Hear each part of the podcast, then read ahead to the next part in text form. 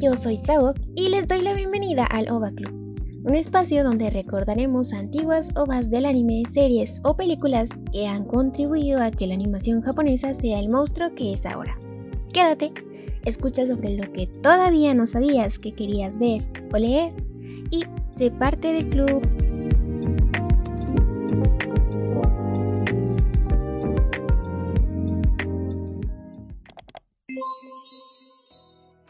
Todos amigos, de nuevo Sabok les viene a agregar un nuevo título animado a su lista de pendientes.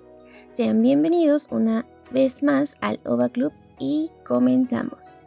Esta semana continuamos con los temas misteriosos porque vamos a hablar de una OVA que incluye vampiros, hombres lobo y todo lo que un fanático del cine de terror quisiera encontrarse algún día. Pero en todo esto habrá un revoltijo de elementos pertenecientes a distintas épocas y universos ficticios. Estoy hablando de Vampire Hunter D. La historia original es algo extensa, así que vamos a comenzar hablando de lo que podemos encontrar en esta ova de una vez. La historia comienza con un enfrentamiento entre una chica rubia llamada Doris Lang y un hombre alto, serio y con capa y sombrero que monta un caballo negro y como robotizado. Y bueno, este hombre responde al nombre de Dick. Dee fue contratado como un cazavampiros por la joven, quien unas noches atrás había sido atacado por un vampiro. Entonces, ella tiene marcas en su cuello. Doris eh, busca cazar a este vampiro para deshacer la maldición que cae sobre ella y así continuar su hermosa vida feliz en su pueblo al lado de su hermanito chiquito, que se llama Dan. El único sospechoso de ser vampiro en aquel rústico pueblito era un viejo conde llamado Magnus Lee. El nombre está bastante chido, ¿no? Magnus Lee suena como de como de, de peleador de Street Fighter o no sé.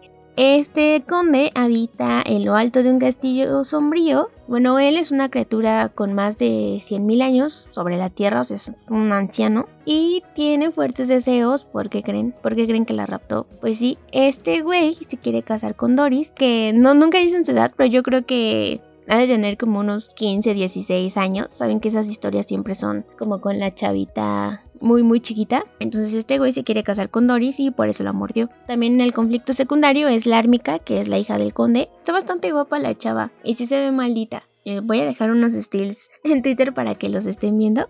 Creo que el diseño de personajes de la Ármica es el que más me gustó de esta obra. Bueno, la Ármica está metido mucho en su papel de eh, doncella vampiresa y como muchas, muchas, muchas, muchas de las niñas ricas y mimadas que crecen sin madre en los dramas, ella va a hacer hasta lo imposible para evitar que el Magnus Lee despose a la jovencita Doris. Ella quiere evitar la boda, pero no lo quiere hacer como para ayudar a Doris, sino para que no manche el apellido familiar y el linaje vampírico que tiene su familia. Porque ella lo menciona mucho, ¿no? Que es muy orgullosa y que no quiere que entre esta chica a la familia. Entonces la única solución es matarla. No, o sea, nada más le falta decir a la hormiga que Doris es una vil sangre sucia, allá para terminar de pisotear como todo lo que es Doris. Pero la ármica no es mensa, porque no actúa sola. Ella tiene un sirviente humano que se llama Garu y entre los dos deciden raptar a Doris para matarla. Y ahí es donde entra Dee. O sea, en realidad Dee está ahí para salvar a Doris tanto del ármica y del secuaz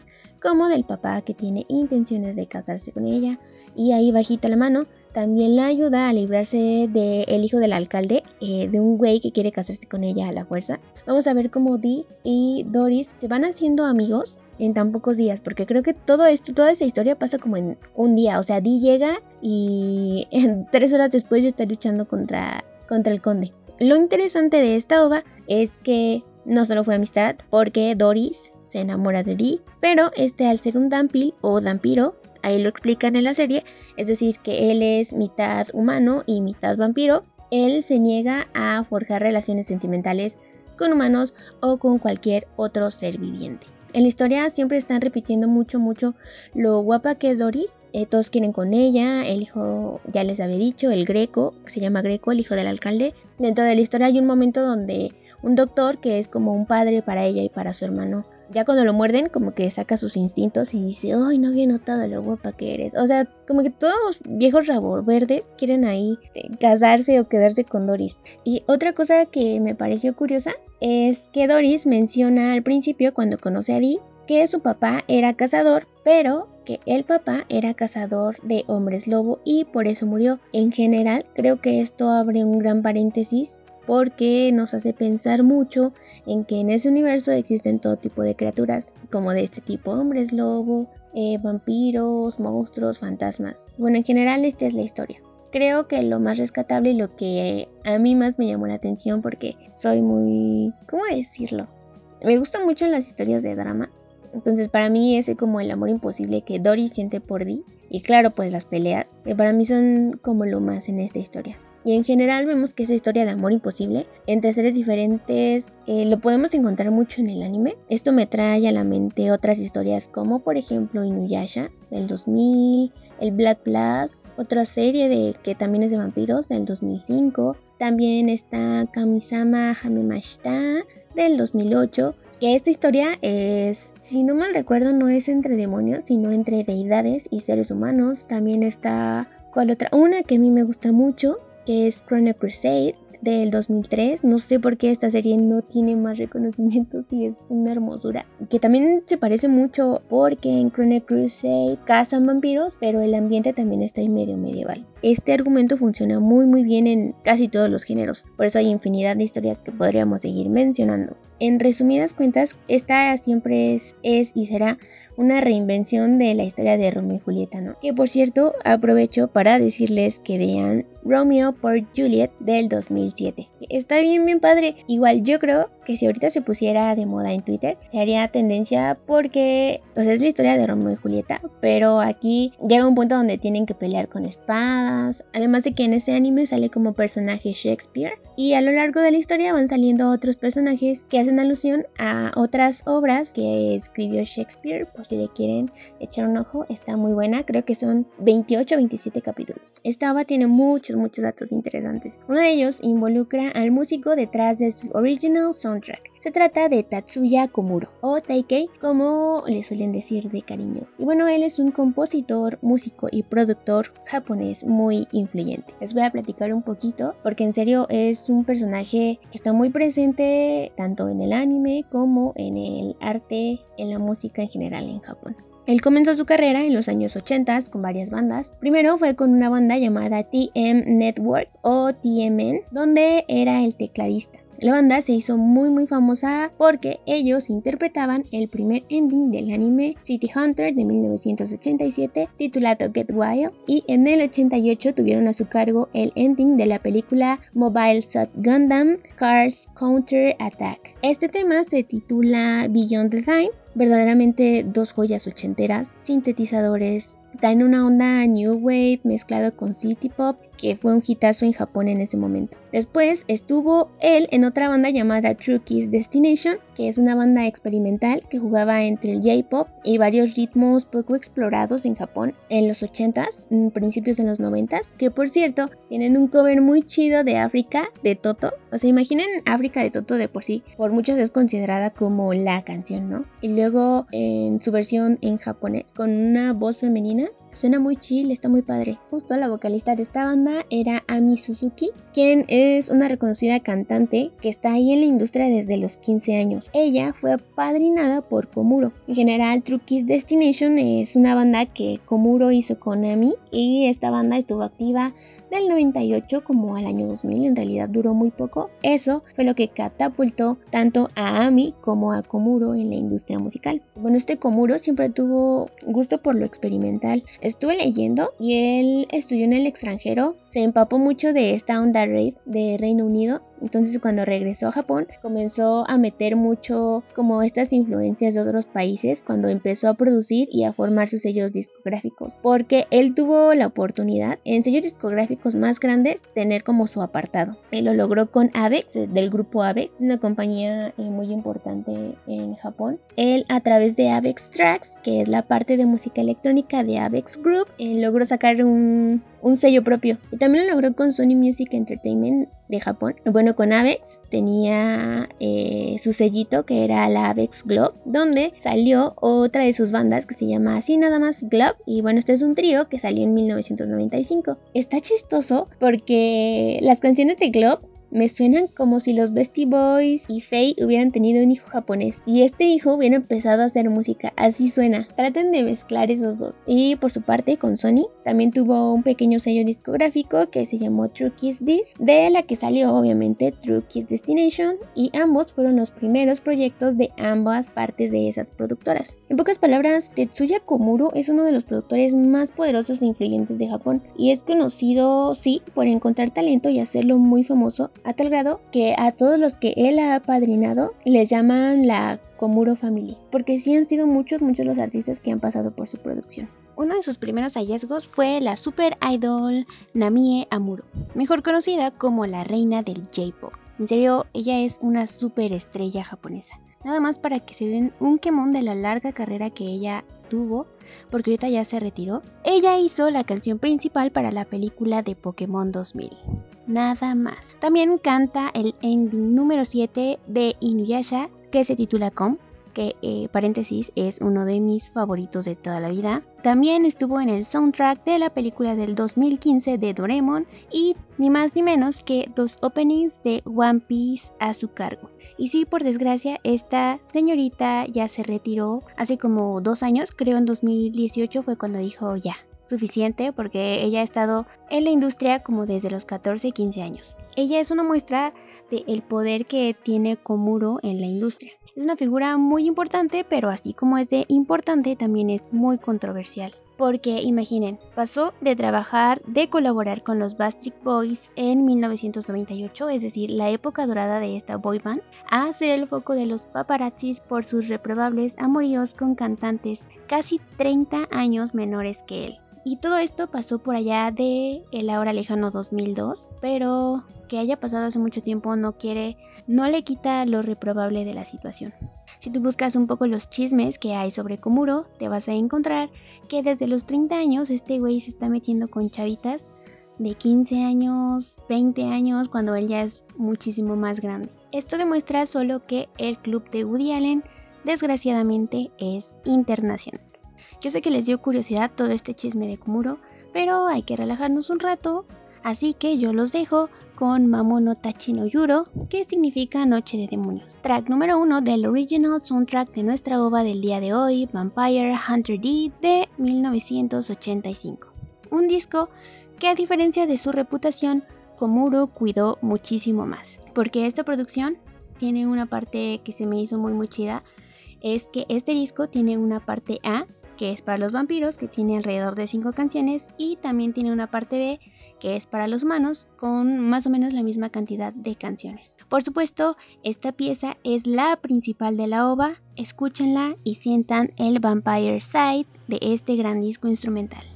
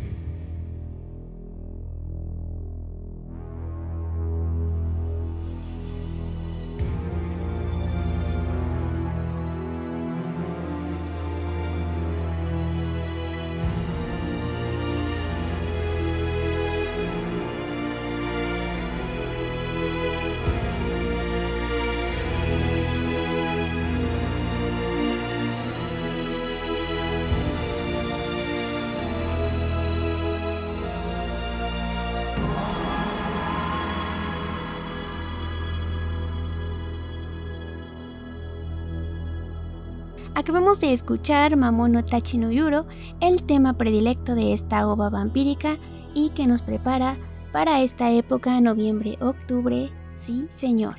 Fuera de la dudosa calidad de persona que es Komuro, los invito también a escuchar el Human Being Side de este disco instrumental. Continuamos con Vampire Hunter D. Esta ova está inspirada en la novela homónima de Hideyuki Kikuchi, detrás de grandes, grandes ovas como Wicked City de 1987, ova que he visto que es muy popular recientemente entre muchos de los fans nuevos del anime. He visto muchos frames de Wicked City en páginas así como indies, con canciones que no tienen nada que ver con la ova. De esta ova también hay mucho que decir, así que habrá un capítulo más adelante dedicado solo a Wicked City, así que espérenlo. Otra de las ovas de Kikuchi es Demon City Shinjuku de 1988, otra es Dark Side Blues de 1997, todas estas grandes ovas consideradas de culto que van desde lo paranormal hasta los alienígenas. Vampire Hunter D es de 1985 y fue la primera obra de Kikuchi que logró ser animada y que también desde el principio despertó la curiosidad del público. Esta ova abarca la novela número 1 que fue publicada en 1983 de un total de casi 20 novelas. En unos lados he encontrado que son 17 novelas en total y en otros lados que son 20 novelas. La verdad no he terminado de leer todas las novelas de esta historia, pero en cuanto tenga el número correcto de novelas que se hizo, eh, lo voy a estar publicando. Así que espérenlo.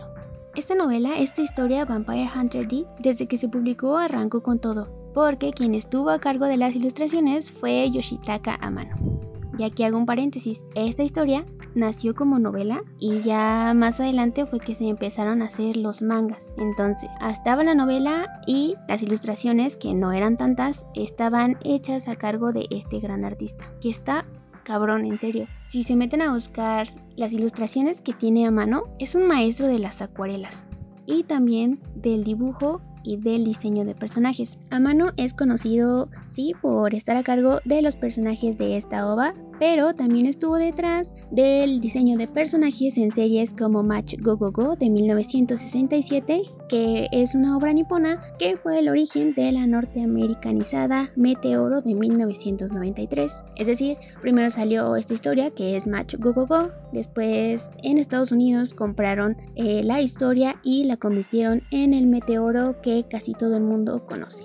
Otro diseño de personajes de los que Amano estuvo a cargo fue de Takaman de 1975, un tipo de Power Ranger, de Kamen Rider. Y bueno, el chiste es que era un traje robot que se le pegaba al cuerpo. Y hay dos versiones. O sea, en la primera versión, al protagonista, creo que, creo que se llama Yoji, eh, cuando se le pega la armadura le duele un buen. Sea, eso está como medio turbio, ¿no? Que le duele un buen.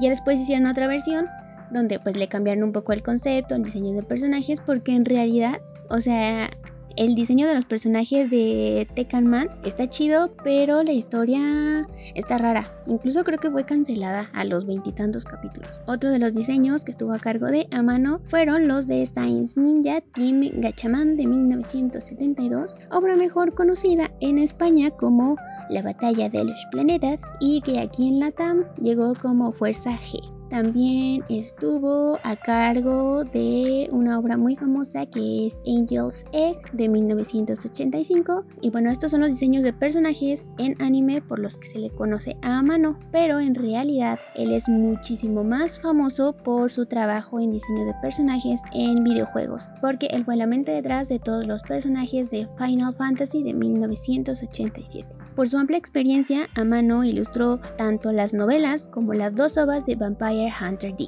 Porque, sí, querido público, hay otra ova de esta historia, que es del año 2000, titulada Vampire Hunter D Bloodlust, o en japonés me parece que está como Vampire Hunter D 2000, y pues lo dejaron por, el año en el que salió. El diseño de personajes de la OVA del 2000 a la del 85 cambió brutalmente, en serio. Si tú ves la OVA de Vampire Hunter D del 2000, en serio artísticamente es muchísimo mejor. Cada frame de esta película del 2000 parece un cuadro gótico. Y esta ova, a diferencia de la primera, sí tiene un conflicto amoroso, pero este conflicto amoroso como tal no es de Dee, sino es de otros personajes. Se trata de una pareja, una pareja conformada por un vampiro que se llama Link y de una joven llamada Charlotte Elborn, quienes se enamoran y buscan estar juntos contra todo pronóstico. Y bueno, como Dee es cazador, es contratado por la familia de Charlotte, la familia Elborn, para rescatarla, pero esta es una doncella que no quiere ser salvada. Además de que Dee no es el único cazador de vampiros que es contratado para rescatarla,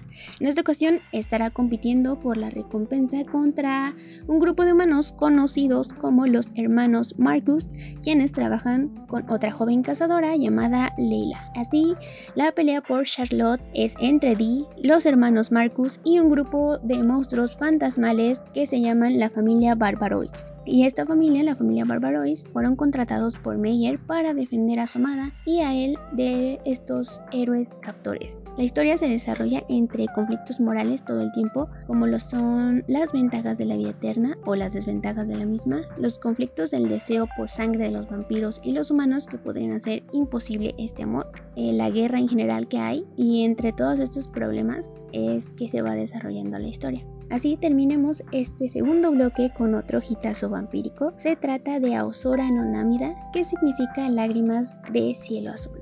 Interpretado por Hitomi Takahashi, este es un tema lanzado en el año 2005 y se trata de opening número uno de la serie del mismo año titulada Blood Plus. Bueno, esta serie está inspirada en otra gran franquicia de anime sobre vampiros que es la película Blood The Last Vampire es un largometraje que salió en el año 2000 que fue dirigida por Hiroyuki Kitaku.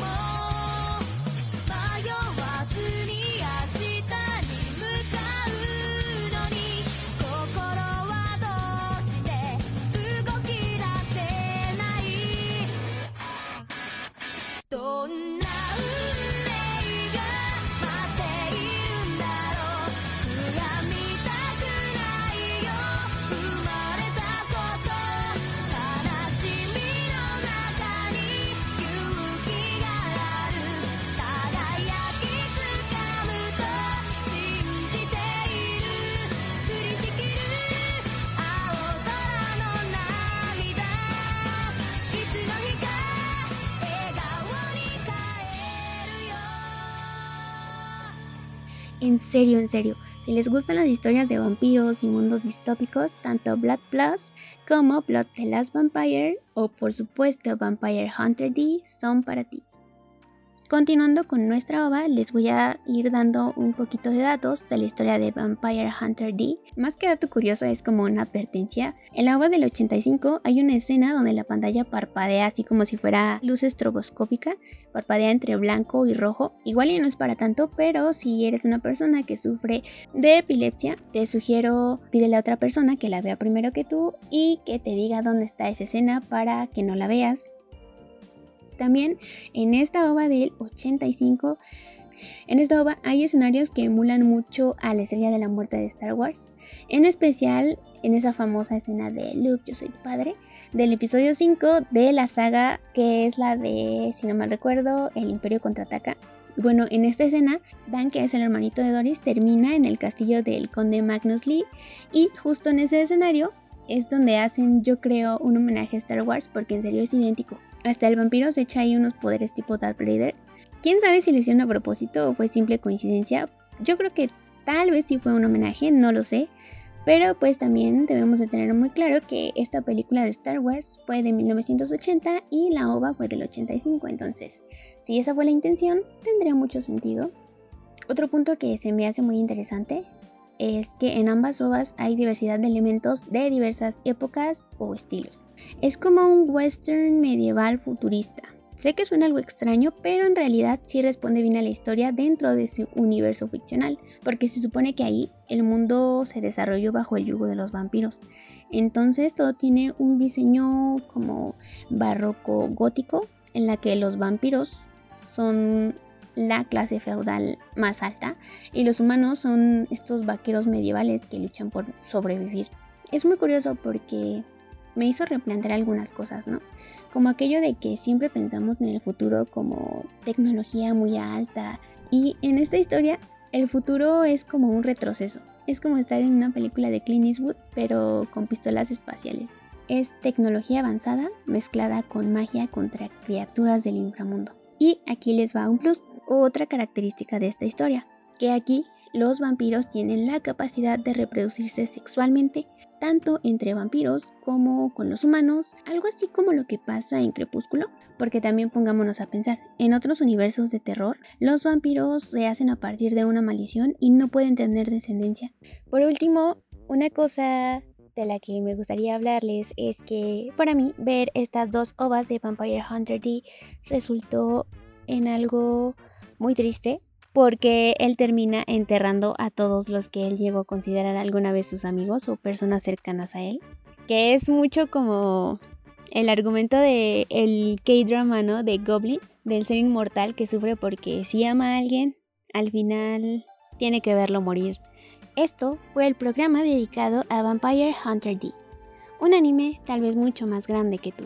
Por favor no se olviden de revisar la información del programa porque ahí van a poder encontrar links que los llevarán a ver estas ovas, tanto la del 85 como la película del 2000. Algo que debo aclarar esta vez es que ambas ovas están dobladas al español castellano, y se las puse así porque sí encontré las ovas subtituladas al español, pero la calidad era como de DVD de DJ Shark, de esos de 10 pesos, entonces creo que por esta vez Solo por esta vez, eso espero, será bueno que lo veamos en español. Y también van a encontrar ahí el link de la novela número 1 en español.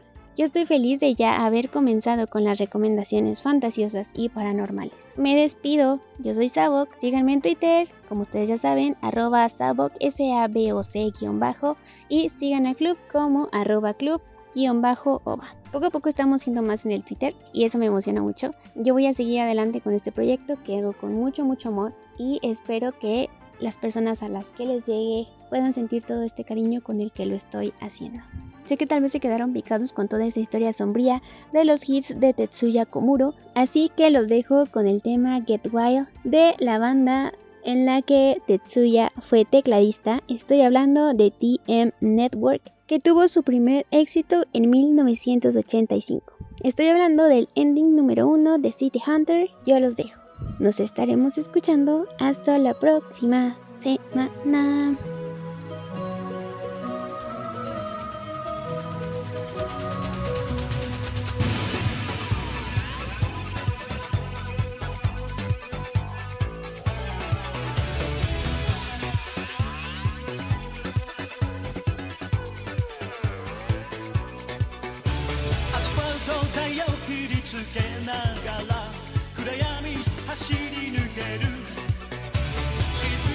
sredini bomba kalse